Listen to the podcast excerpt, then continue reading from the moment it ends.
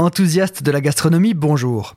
Accompagnateur de nos apéros et de nos pique-niques, le saucisson est une charcuterie très prisée. En France, il en est produit 110 000 tonnes par an, dont 75 000 uniquement consommées en France. On en connaît beaucoup de sortes, la rosette de Lyon, le chorizo espagnol, le salami italien, la figatelle en Corse ou le saucisson d'Ardenne.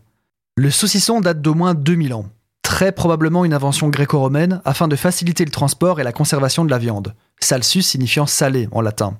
Les Gaulois se le sont appropriés plus tard et l'ont perfectionné. Alors le saucisson, c'est un boyau d'animal rempli de gras et de viande salée ou saumurée.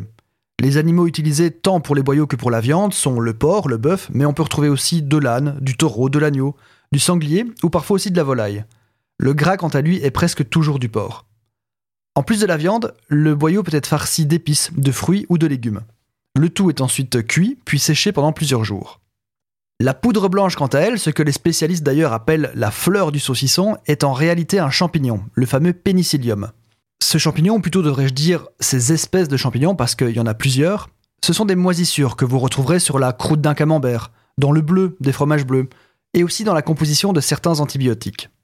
Ce champignon, tout à fait comestible, peut avoir une teinte allant du gris au vert. Il permet de conserver le saucisson et de lui donner du goût. Le pénicillium apparaît naturellement sur les saucissons artisanaux, alors qu'il est ensemencé artificiellement pour les saucissons industriels. Parlant de saucissons industriels, faites attention qu'il est de plus en plus courant d'utiliser du plastique en lieu et à la place du boyau. Le pénicillium ne pouvant s'y développer, les industriels vont y ajouter des talcs alimentaires, des cendres ou encore des farines, afin de donner un aspect naturel à leurs produits.